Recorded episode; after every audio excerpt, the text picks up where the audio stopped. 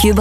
Bonjour tout le monde, j'espère que vous allez bien. Aujourd'hui, on va parler de manga. Bon, évidemment, vous connaissez les mangas, cette littérature euh, dessinée japonaise qui est immensément populaire, mais aujourd'hui, c'est pas pour parler de manga japonais que euh, qu'on va avoir euh, des invités, mais pour parler bien de manga québécois, un deuxième volume du manga shonen entièrement créé, édité et imprimé au Québec. On va en parler avec Jean-François Laliberté et Sacha Lefebvre. Bonjour à tous les deux. Allô? Bonjour, merci beaucoup de nous avoir invités. Ben, c'est la moindre Ben oui. des choses parce que moi, j'ai un ado à la maison qui m'a euh, présenté le monde des mangas et, euh, et en- il est un petit peu tombé dedans euh, comme euh, Obélix dans la potion euh, magique. Mais moi, je veux savoir, vous deux, comment vous êtes tombés dans le merveilleux monde des mangas? Euh, Vas-y, Jean-François, tu l'expliques si bien. premier? Ah oui, Ben, écoute, euh, dans le monde des mangas, ben, moi, je suis de- de- de- d'une génération là, de, de la quarantaine. Donc, moi, j'ai grandi avec euh, Astro le petit robot, Oui. puis euh, les- sous le signe des mousquetaires euh, à la télévision. Puis après ça, ça a évolué avec euh, l'adolescence, euh, jeune adulte. Donc, on a tombé dans Dragon Ball et tout ça. Donc, ça a toujours été là, un peu moi. Ça m'a toujours accompagné, ça a toujours nourri euh, mon imaginaire que j'avais le goût de raconter. Mais puis rapidement, là, puis, euh, c'est avec c'est Sacha qui m'a ré- qui m'a replongé euh, dans le bassin justement parce que moi aussi j'avais là j'ai une ado euh, mais j'avais été un petit peu plus jeune donc en bas de, de 10 ans puis on a à travers Naruto et One. Piece qui sont des mangas forts là, on a ré- on a re- me suis replongé dans le manga. là. alors Sacha? Et moi, dans le fond, au secondaire, je lisais un peu de Dragon Ball puis du Ranma demi parce que tous les jeunes, si t'étais pas Marvel DC, t'étais manga. Puis là, on m'a comme introduit à l'époque euh, un peu à ça, mais j'ai délaissé le manga pendant plusieurs années. Je me suis vraiment concentré vraiment aux super-héros. C'est vraiment ça qui, qui m'allumait. Puis pendant la pandémie, juste pour me retrouver en- autant en, en divertissement que avec un style de dessin, j'ai commencé à en dessiner et à en consommer plus. Fait que j'ai commencé à acheter plein de séries, à écouter plus en plus d'animés. Fait que là, là 2021-2022, là, c'était que ça que je consommais. Là. Fait que je, je, je n'ai pris plein, plein, plein. J'étais comme, ah, c'est parfait. C'est génial. Alors, c'est important de mentionner, donc, vous parlez des animés. Donc, ça, c'est évidemment pour les dessins animés. Quand c'est imprimé, c'est les mangas. Donc, ça se lit, évidemment, de droite à gauche. Est-ce que euh, la conception d'une BD sous le format manga, ça, euh, à part le fait que ça se de droite à gauche, est-ce qu'il y a des codes que vous devez respecter pour mériter, entre guillemets, l'appellation de manga?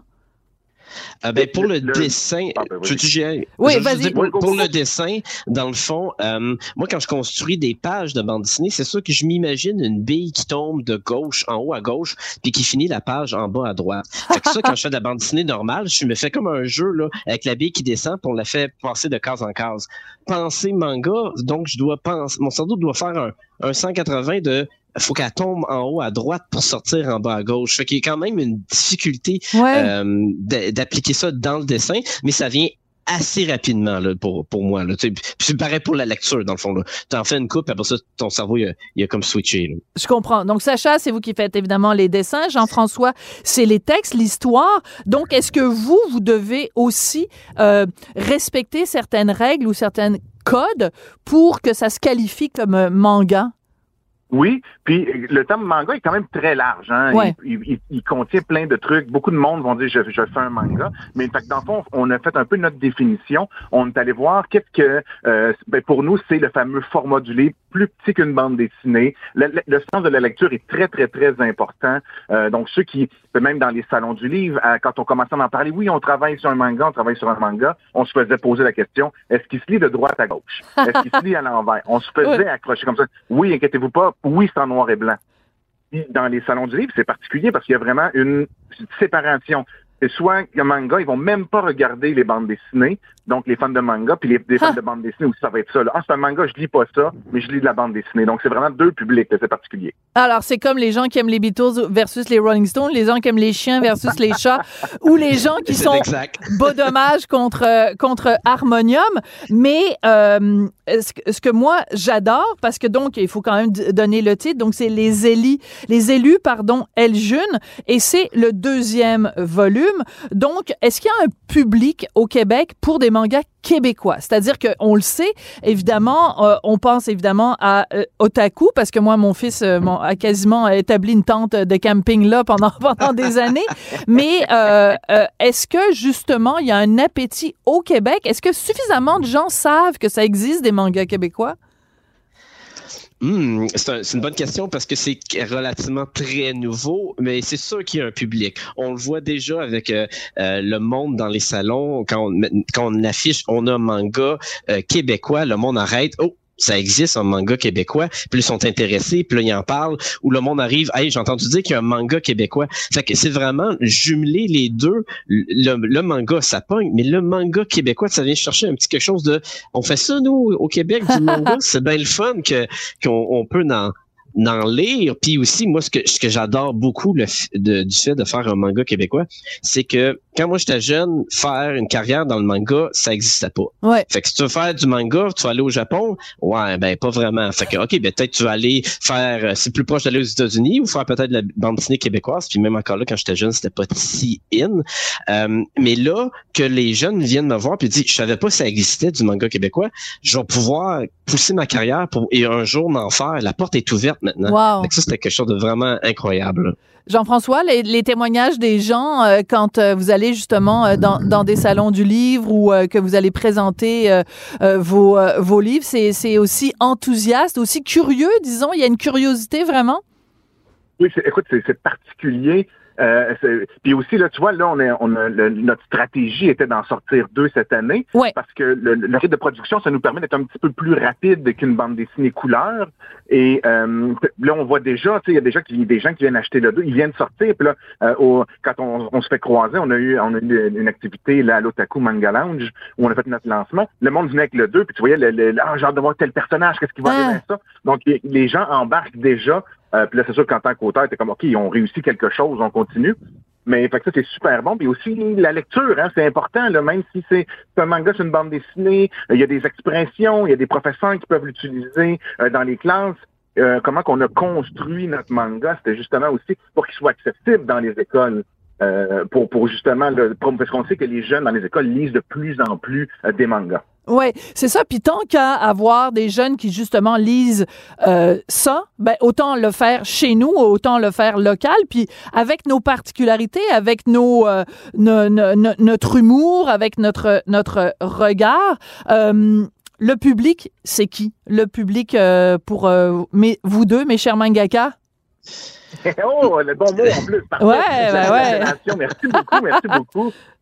Écoute, le public, je vais commencer à ça, tu compléteras. Le public, écoute, c'est super varié. Euh, euh, il y a beaucoup d'adultes, beaucoup de jeunes. Euh, présentement, je te dirais que fin primaire, début secondaire, c'est pas mal le, le, bassin principal. Autant de filles et de garçons. Ça, c'est ah, vraiment génial. Oui, ah, ça, j'adore ça. Ben oui. Ben oui. Veux-tu compléter, Sacha? Oui, non, mais, mais je m'en allais embarquer là-dessus, autant de filles que de garçons, surtout que nos mangas, euh, ils ont l'étiquette shonen, puis shonen, euh, à l'origine, ça s'adressait à un public de jeunes garçons, on remonte là, ce qui est plus vraiment vrai, mais là, en le créant, on se demandait si on met le terme shonen, on va-tu, euh, juste attirer un certain type de personnes, et contrairement à ça, c'est vraiment tout le monde qui arrive de, de tous les sexes, et c'est de, de tous les âges, vraiment là. Puis euh, moi je suis surpris que que ma mère de 75 ans l'a lu, puis elle a aimé ça, même si c'était pas dans le sens de la lecture qu'elle est habituée, puis elle a jamais lu de manga de sa vie là. Fait que moi j'utilise ça comme base. Si quelqu'un, je suis pas sûr, je vais être capable de. Non non, ma mère l'a lu, tu vas être capable. C'est comme les Tintins de 7 à 77 ans, donc on, peut les lire jusqu'à 75 ans. Euh, la façon dont je vois ça, c'est, euh, je sais pas si vous vous rappelez, ben, peut-être que vous êtes trop jeune, mais dans les années 90 quand on a commencé à manger des, des sushis au Québec, euh, c'était vraiment quelque chose de rare, d'exceptionnel. On disait, voyons donc voir qu'on va manger du poisson cru. Êtes-vous fou, vous? Comment on mange ça? C'est quoi la sauce dans laquelle on trempe ça? C'est donc bien bizarre, cette affaire verte-là. Le wasabi wash, qu'est-ce que c'est ça? Et aujourd'hui, ben écoute, euh, tu rentres dans n'importe quel couche-tard, n'importe quel dépanneur, puis tu as des sushis au coin de la rue, puis c'est comme, euh, c'est comme manger du steak puis des patates. Est-ce que vous pensez qu'un jour, les mangas, ça va être aussi commun que euh, n'importe quel autre livre au Québec? Ben, moi, je pense que oui. Je pense que oui parce que surtout dans les dernières années là, on l'a vu que c'est de plus en plus populaire. Mais tu sais, ils prennent de plus en plus de place dans les magasins. Euh, moi, je me rappelle, tu vas dans des rayons de bande dessinée, puis il y a quelques années, il y avait pas, la section manga était tout petite. C'est vrai. Elle a, elle a poussé tout. C'est rendu que dans mon Jean Coutu, il y a des mangas. À côté des, disques, à côté du disque euh, puis du livre de Ginette Renault.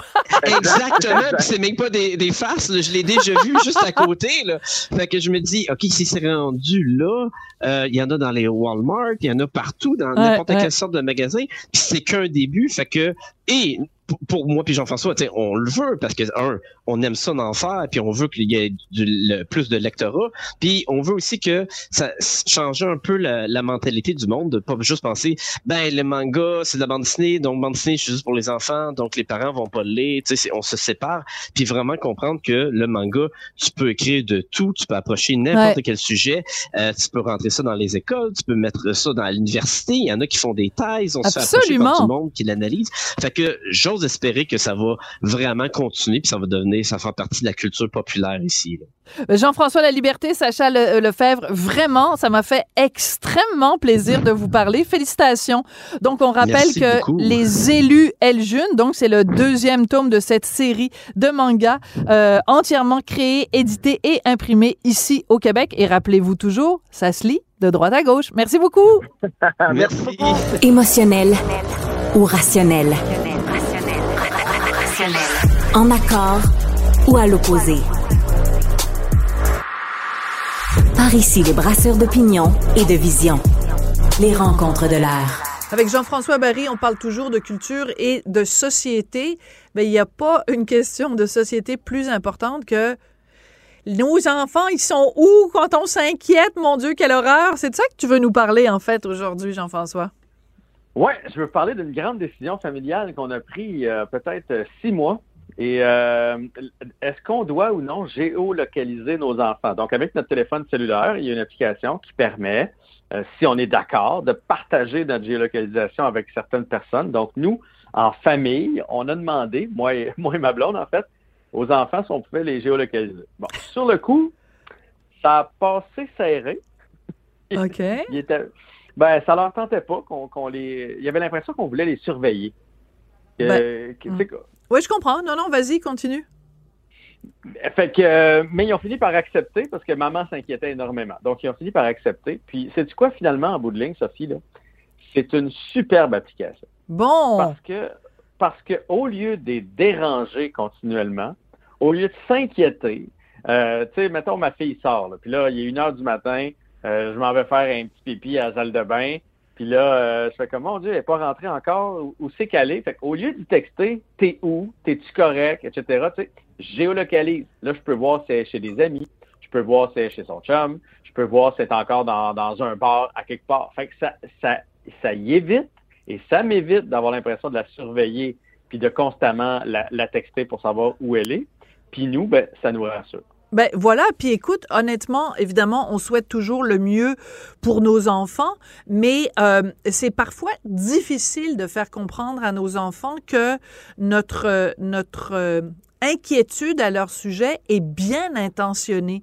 Tu comprends? Il y a, y a une différence, il y a une ligne très mince entre euh, espionner et euh, euh, les, les, les, les, suivre. Tu comprends? C'est pas, pas, pas parce qu'on veut juger ou euh, qu'on veut s'immiscer dans leur vie, mais c'est parce qu'on les aime, bout de jouet, qu'on fait ça. Oui, mais la, la ligne est quand même mince, Sophie. Puis, nous autres, on a eu la discussion avec plusieurs couples d'amis qui ont des enfants un peu du même âge que les nôtres. Il y en a qui sont pour, il y en a qui sont contre. Parce que le jour où ma fille, je la géolocalise, ou mon gars, là, ils sont à la SQDC, mettons. Ben, c'est correct, c'est légal.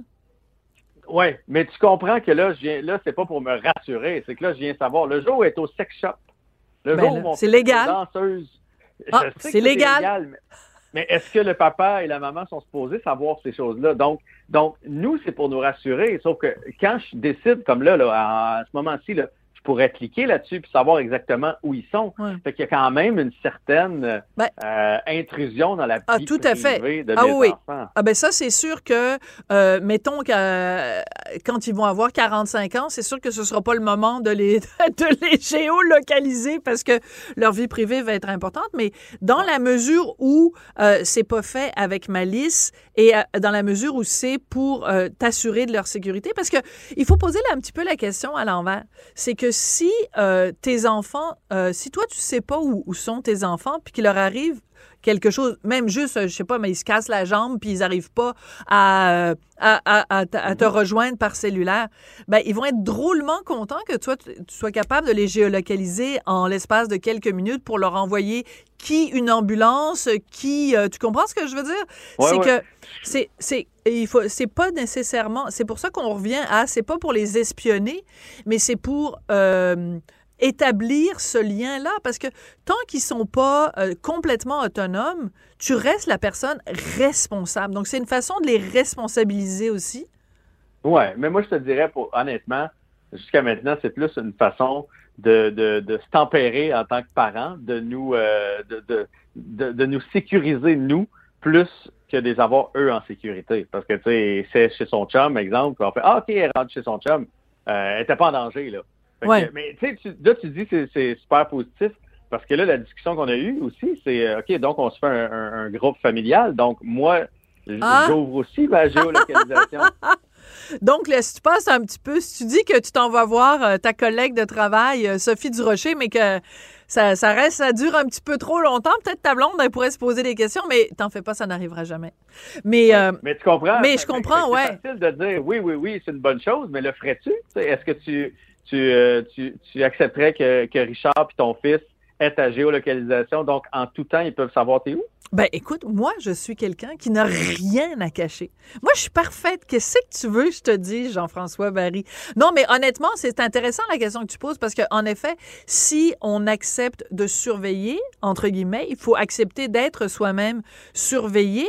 Euh, la différence que je ferais, par contre, c'est qu'un rapport entre un adulte et un enfant, c'est pas la même chose qu'un rapport entre un enfant et un adulte.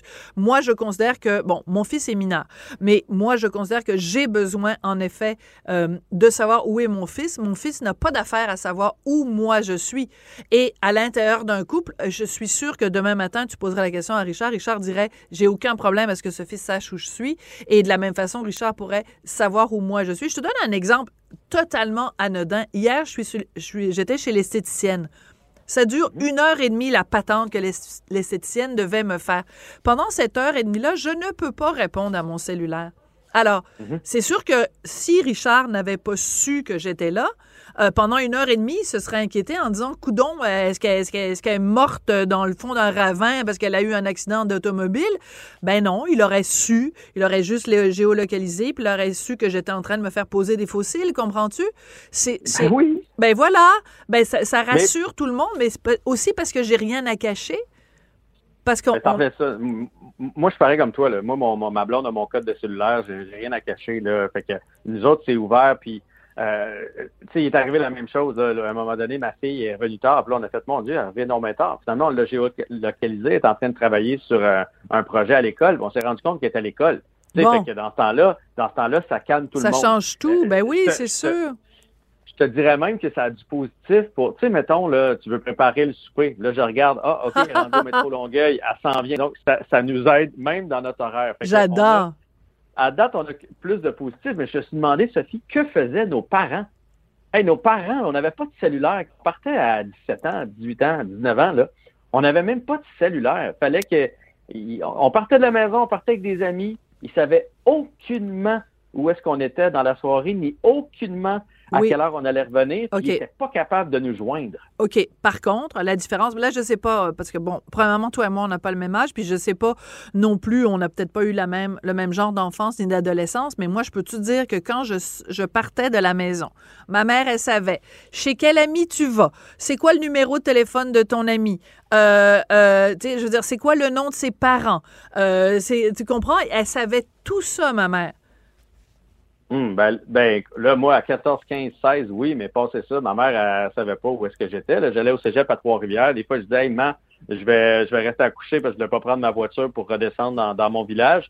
Puis là, ben, je vais cracher chez un de mes amis. Je veux dire, elle me faisait confiance que c'est ça que j'allais faire. Ouais. honnêtement, honnêtement, elle ne savait pas, elle ne pouvait pas se lever, elle, dans une heure du matin, faire son petit pipi, puis regarder, il est où mon fils? Ben non, elle faisait confiance, puis elle espérait que le lendemain matin, euh, je donne un signe de vie, de dire hey, j'ai passé une belle soirée, tout est correct, il m'est rien arrivé. C'est quand on est rendu quand même très insécure. On est rendu très insécure, puis c'est aussi euh, vraiment c'est le phénomène là, des parents hélicoptères qui sont constamment, tu sais, euh, au-dessus de leurs enfants en train de les. En fait, c'est aussi beaucoup qu'on essaye de mettre nos enfants dans une espèce de papier bulle pour les protéger de la vie. Ben, c'est sûr qu'à un moment donné, ils vont s'égratigner, ils vont tomber, ils vont monter à un arbre, puis ils vont tomber de la branche, puis ils vont s'égratigner, ou des choses plus graves, évidemment, que ça. Mais, euh, mais écoute, honnêtement, moi, personnellement, euh, je sais que ça pose toutes sortes de questions d'éthique, puis de, de, de tu sais, je veux dire, d'intrusion dans la vie privée. Mais moi, demain matin, tu m'arrives avec ça, puis je dis, maison, c'est pas de longan, parce que, parce que je suis une femme excessivement inquiète, et euh, je fais toujours le scénario du pire. Donc, si j'appelle mon fils et qu'il répond pas au cellulaire, j'imagine qu'il a été euh, kidnappé par des extraterrestres. ça prend 30 secondes. Alors que là, je pourrais le localiser sur la planète Mars, comprends-tu? Ça me rassurerait. Euh, fait que c'est ça, ça rassure les parents. Absolument. C'est Merci. Ça, mais j'ai hâte que tu la discussion avec lui à 17, 18, 19, de ma mère reste ça de géolocaliser. Ouais. voir sa, réaction, on s'en reparlera. Le petit bout que j'aime pas dans ta phrase, c'est j'ai hâte que ton fils ait 18 ans. Non, moi, j'ai pas hâte que mon fils ait 18 ans. Déjà, je trouve que les 15 dernières années sont passées beaucoup trop vite. Merci beaucoup, Jean. Elle est parfois dramatique, d'autres fois satirique. Mais chose certaine, elle ne joue jamais la comédie. Sophie Durocher.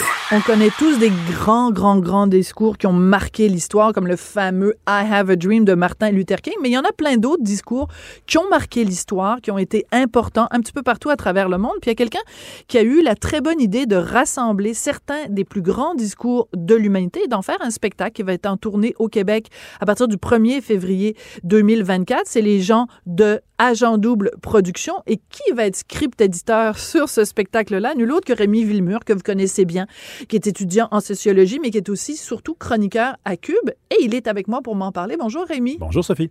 Quelle bonne idée. Donc, euh, Luce et Lucie Roson d'Agent Double qui ont décidé de rassembler comme ça les plus grands discours. Comment on commence à s'atteler à la tâche? Parce que, dans le fond, c'est l'embarras du choix. C'est très difficile parce que il y a des incontournables. Je pense que tu l'as présenté. Petit scoop, ce discours-là est dans le spectacle, le discours de, de Martin Luther King. Mais après, on peut se transporter sur euh, le terrain de la guerre, sur le terrain des droits civiques. Là, après, on peut se dire, OK, est-ce qu'on prend des discours contemporains ou, euh, quand est-ce qu'on commence? C'est très compliqué. On a eu beaucoup de difficultés à monter ce spectacle-là, mais ça a toujours été agréable.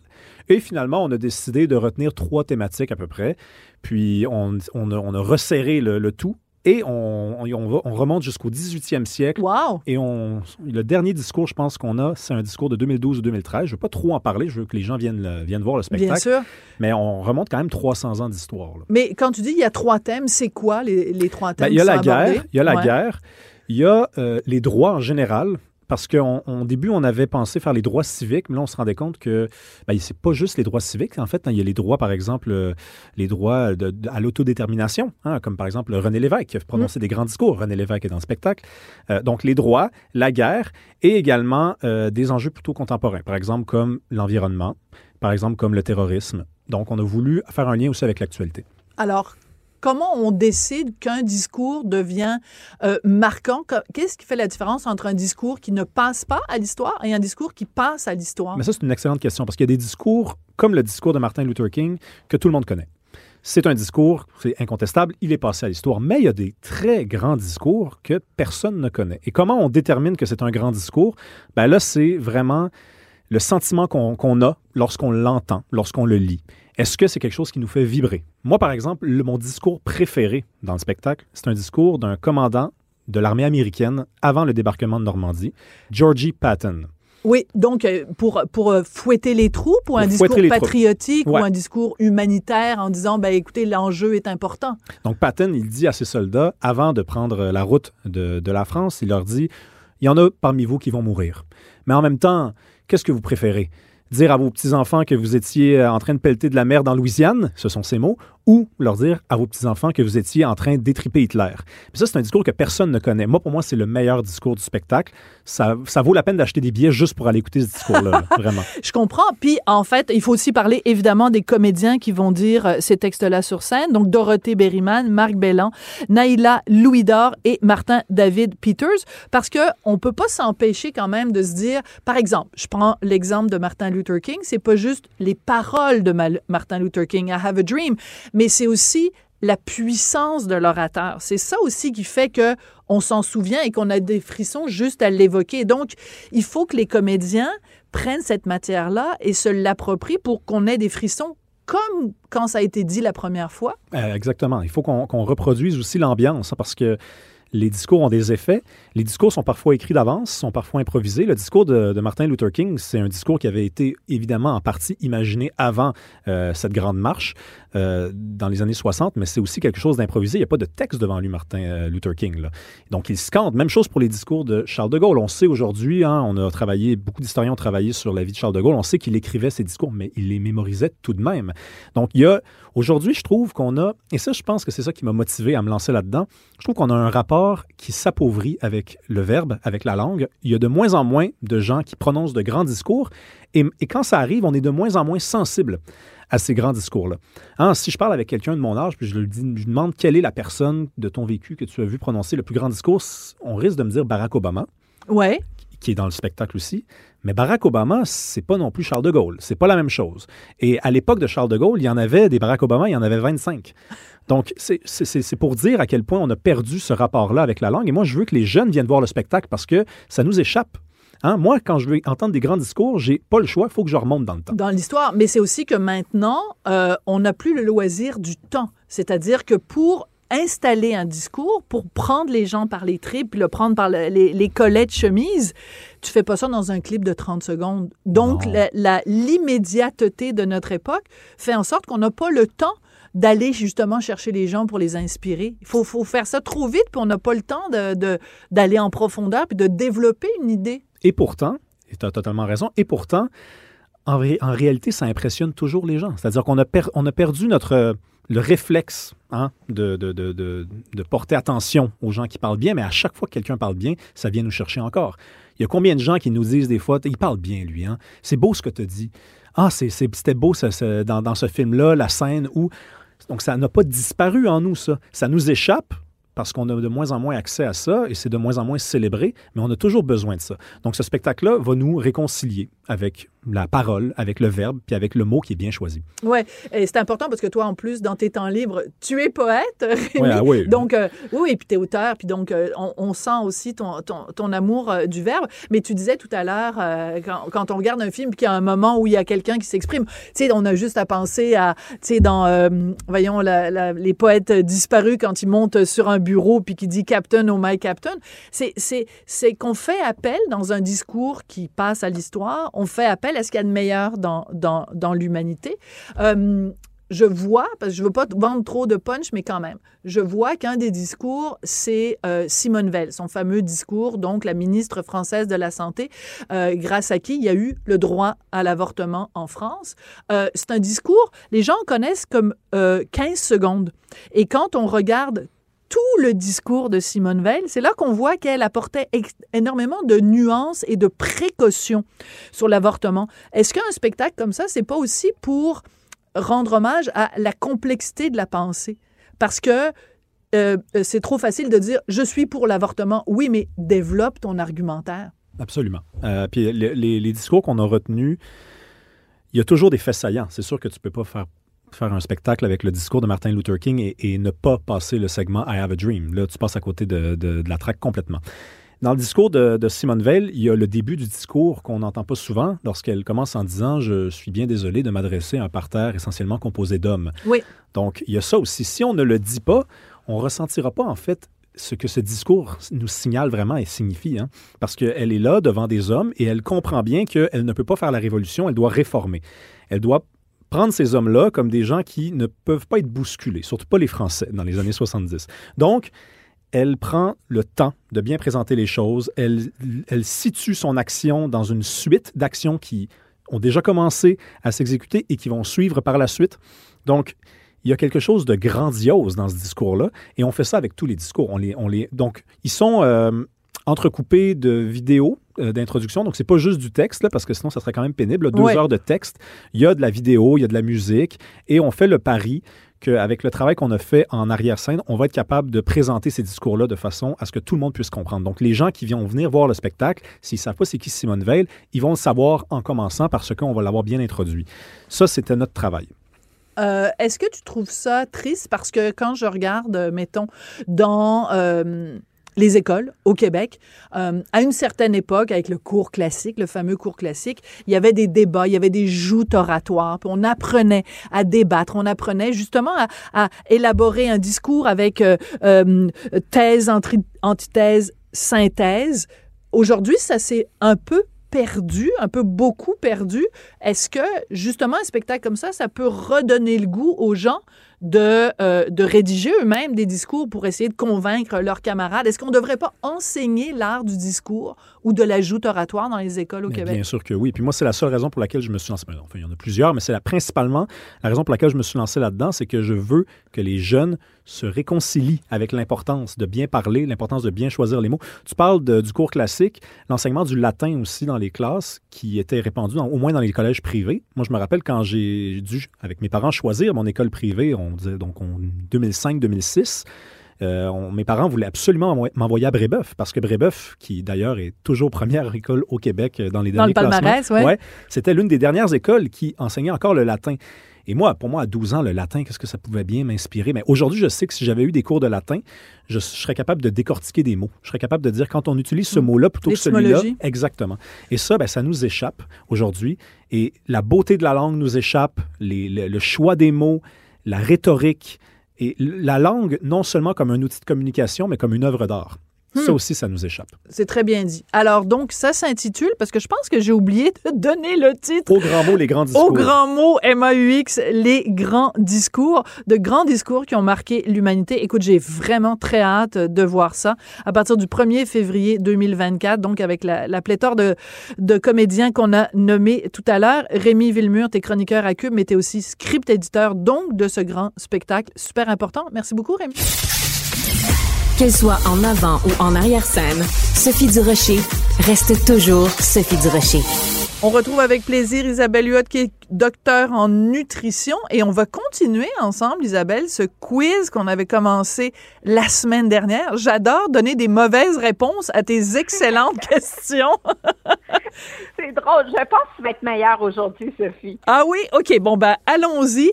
Des, des, des questions évidemment en nutrition, et, et je pense que euh, c'est c'est chouette parce que pour les gens qui nous écoutent, euh, ben c'est des questions qu'on se pose tous les jours, nous aussi. Alors allons-y. J'ai hâte de voir euh, comment élève du Rocher va se comporter.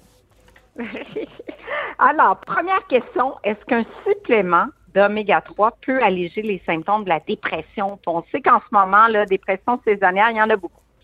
Ben moi, je dirais euh, oui, parce que tu nous as déjà dit euh, parler de l'importance des oméga 3. J'ai l'impression que ta question est un petit peu vlimeuse, parce que peut-être que les suppléments, c'est pas suffisant, puis qu'il faut manger le poisson lui-même. Je sais pas, mais je dirais oui quand même. Ah. Ah, ben écoute, chapeau, c'est vraiment très bien, mais effectivement, manger du poisson trois, quatre fois par semaine, mais qui fait ça? Je sais que tu adores le poisson, tu Ouais. nous donnes toujours ta belle recette de poisson, mais euh, il- ça prend plus que ça. Alors, ça prend plus que ça, ça prend ce qu'on retrouve en concentration dans certains suppléments d'oméga 3 d'origine marine. Et il y a deux molécules principales dans ces bons gras-là, dans les gras oméga 3, dont l'EPA. C'est c'est ce qu'il faut retenir. EPA. D'accord. Ça prend un gramme par jour, Sophie, pour moduler l'humeur, alléger certains symptômes de la dépression, mais il faut que la dépression soit légère. Et évidemment, on ne cesse pas notre antidépresseur Ben non. en entrant de. Mais non, c'est ça. C'est un traitement adjuvant.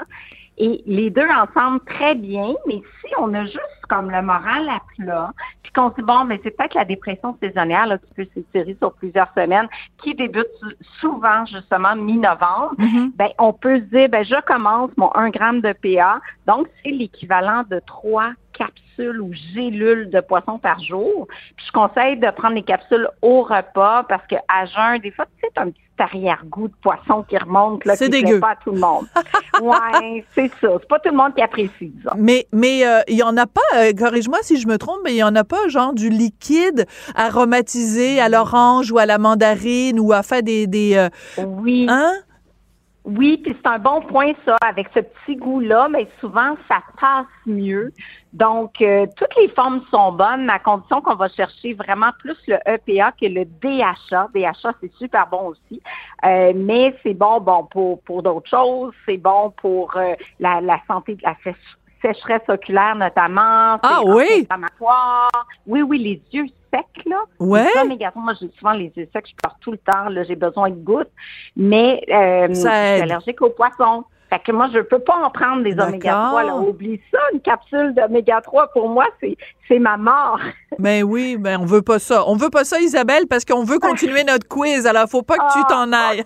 voilà. Alors prochaine voilà. question, prochaine question ma belle. Oui, alors la vitamine D contribue uniquement à la santé osseuse. Donc, c'est pour ça qu'il faut prendre des suppléments de vitamine D chaque jour.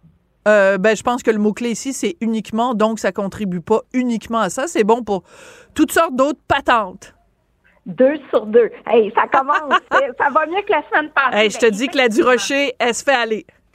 Elle est en forme aujourd'hui. Ben, écoute, vitamine D, évidemment, pour euh, les, les os, c'est ça en parallèle du calcium, mais la vitamine D, plein de bienfaits au niveau du système immunitaire. Donc, euh, on sait durant l'hiver, on a la saison froide, beaucoup plus de rhume, de grippe, donc un bon statut en vitamine D sérique, c'est très important. Et souvent, il faut aller chercher justement un supplément pour atteindre les niveaux sanguins requis. En haut de 50 nanomoles par litre, même 75 et là, ça serait très bien. Et la vitamine D, ben, au-delà du système immunitaire, peut réduire le risque de sclérose en plaques et surtout de deux types de cancers qui sont très prévalents ici au Québec, cancer du côlon et cancer du sein également. Donc, beaucoup, beaucoup de bonnes raisons de faire le plein de vitamine D. Oui, il y en a dans, le lait, il y en a dans les œufs, il y en a dans les poissons gras, mais c'est impossible d'atteindre le 1000 unités internationales recommandées là, avec les aliments. Il faudrait manger tellement, tellement de, de poissons et boire l'équivalent de quatre verres de lait en plus pour atteindre cette recommandation-là. Excellent. Bon, ben alors on sait, on, s'en va tous euh, dans un magasin de suppléments s'acheter des oméga 3 et de la vitamine D, euh, en faisant un petit détour évidemment par la poissonnerie pour ceux qui ne sont pas mortellement allergiques. Euh, Oui. Prochaine question, Isabelle.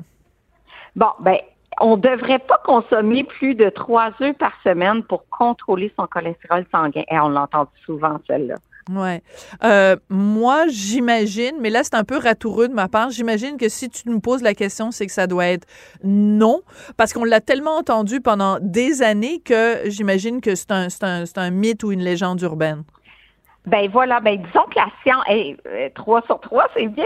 Disons que la science euh, a vraiment évolué, qu'on s'est rendu compte au cours des dernières années que c'est pas tant le cholestérol dans les aliments, parce que les œufs apportent chaque œuf, on a 200 mg de cholestérol. Euh, quand même. quand même concentré, ouais, concentré en cholestérol sanguin, euh, en cholestérol alimentaire, mais on s'est rendu compte que c'est beaucoup plus les gras saturés et trans qui vont faire grimper Ah. le taux de cholestérol. Donc, oui, on peut en prendre plus, même, je pense aux personnes âgées qui ont de la difficulté à rencontrer leurs besoins en protéines, qui ont peu d'appétit. Hmm. C'est une protéine de grande, grande qualité. Et en plus, on a de la vitamine A, de la vitamine D, de la vitamine B12, on a de la lutéine diaxanthine dans le jaune d'œuf. Donc, c'est aussi là qu'on a le cholestérol, mais lutéine, diaxanthine, des caroténoïdes qui sont associés à euh, diminution du risque de cataracte, dégénérescence maculaire. Fait l'œuf en soi, économique, nutritif, protéiné, riche en vitamines qui sont difficiles à aller trouver ailleurs, comme vitamine D et B12 notamment. Donc, c'est un super aliment et la plupart des gens peuvent consommer jusqu'à 7 œufs par semaine sans voir leur taux de cholestérol grimper. Bon, c'est bon parce que 7, c'est le nombre de jours qu'il y a dans la semaine, fait qu'on peut en, ma- en manger un par Oui. jour.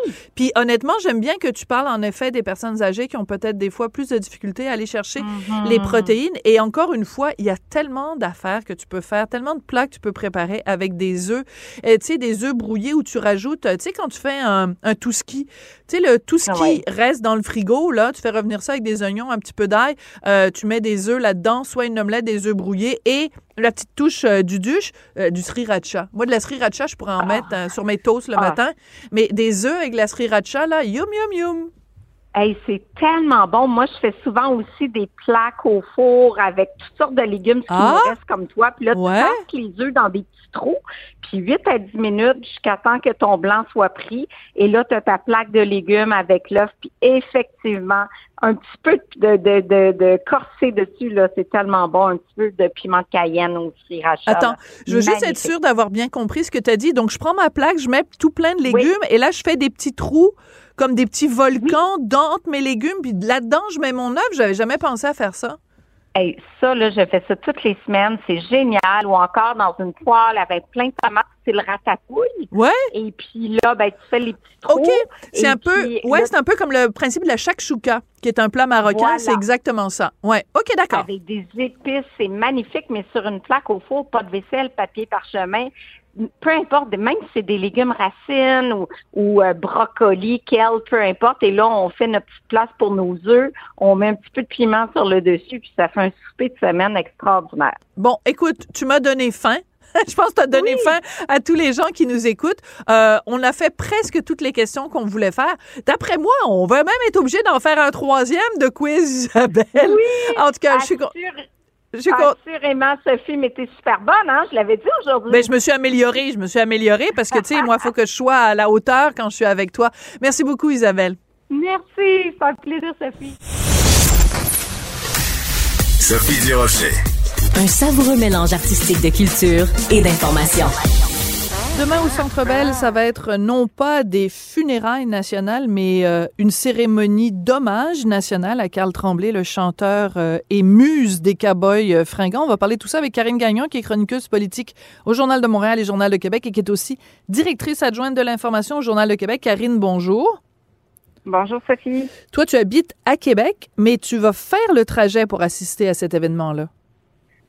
Oui, exactement. Euh, ben, on a réussi à mettre la main euh, sur des billets et puis euh, ben, c'est sûr qu'on fait pas ça souvent, hein, un aller-retour euh, Québec-Montréal pour un événement particulier, mais on considérait que ça ça valait la peine, que c'est un moment de recueillement et d'hommage qui, qui vaut le déplacement et qui vaut l'organisation qui vient avec le déplacement en question. Tu sais, Sophie, on a beaucoup parlé, j'ai entendu énormément de gens, toi aussi, euh, sans doute, là, qui disent que euh, ils ont un petit peu l'impression d'avoir perdu un proche. Euh, c'est sûr qu'on on n'est pas euh, on n'est pas des proches de Carl Tremblay, mais Non. on a cette impression-là. Et, euh, et sans vouloir s'approprier, bien entendu, le deuil de la famille, des amis et des véritables proches euh, du chanteur des Cowboys fringants, mais je pense que c'est euh, le fait qu'on a tous une ou des chansons euh, qu'il a interprétées et qui euh, rejoignent un événement particulier de notre vie. Et je pense que c'est ce qui fait en sorte qu'on est aussi touché euh, par sa disparition.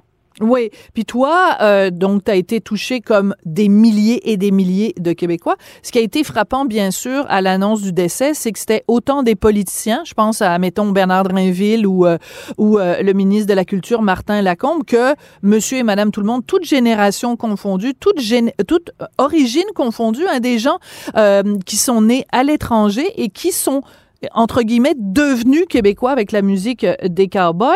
Euh, est-ce qu'on peut se poser aussi la question, Karine, euh, bien sûr, ça va être demain donc un hommage national. Est-ce qu'on sait comment au Québec rendre hommage aux grands? Euh, Tu sais, on, on, parle des fois de bon, pourquoi il n'y a pas eu de funérailles euh, euh, nationales pour un tel, pour une telle? C'est quoi les critères? Est-ce qu'on peut à un moment donné juste avoir des critères clairs qui font en sorte qu'on sait comment rendre hommage aux gens qui s'en vont? Ben, en fait, on devrait avoir des, critères clairs, mais c'est comme si on se pose la question à chaque fois qu'il survient un décès d'une personnalité marquante au Québec. Ben là, on se pose la question, on s'interroge, mais c'est comme si euh, ça, ça ne se règle pas, en fait, comme question. Euh, D'ailleurs, je ne savais pas, moi, personnellement, et je pense que beaucoup de gens ne savaient pas nécessairement non plus, que le mot funérailles était Ouais. réservé à, à quelque chose qui est religieux. Je pensais, je pensais que des funérailles, c'était euh, la, la célébration qu'on fait quand la cérémonie, plutôt quand la personne, une personne décède. Euh, mais non, j'ai appris cette différence-là. Et puis, il y a toutes sortes de différences aussi, hein, selon, selon ce qu'on choisit de faire, selon que c'est une certaines personnalités euh, politiques aussi. Euh, moi, je me souviens d'avoir assisté à des funérailles nationales pour Jacques Parizeau à Québec. il, y a il y a plusieurs années maintenant. bon, donc voilà. Mais c'est vrai que les critères sont pas clairs et c'est dommage parce que à chaque fois, ben, on se pose la question puis on se dit bon, je me souviens qu'on s'est posé cette question-là entre autres lors du décès de Jean Lapointe. Oui. Bien.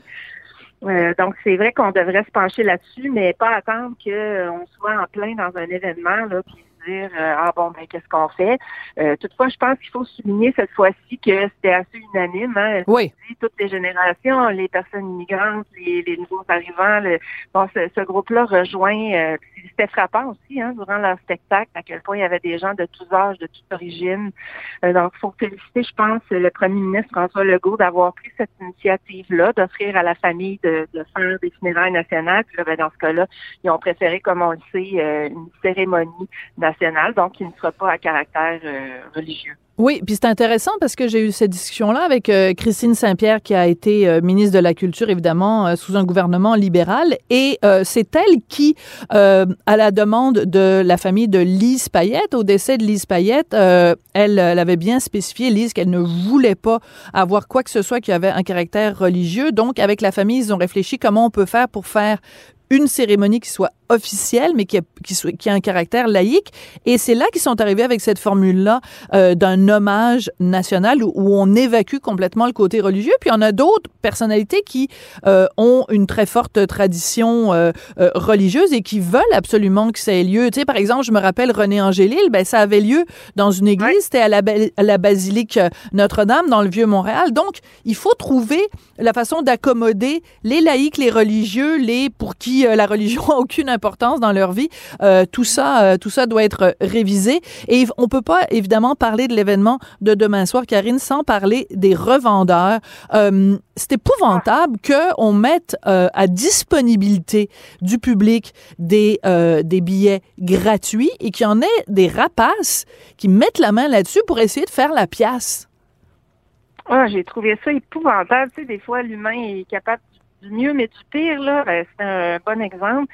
Puis ça a nécessité que Marianne Lépine, qui est la conjointe de, de Carl Tremblay et qui est la violoniste dans les Cowboys fringants, d'écrire un message pour aviser les femmes de ne pas acheter de billets parce qu'ils sont gratuits, comme tu dis.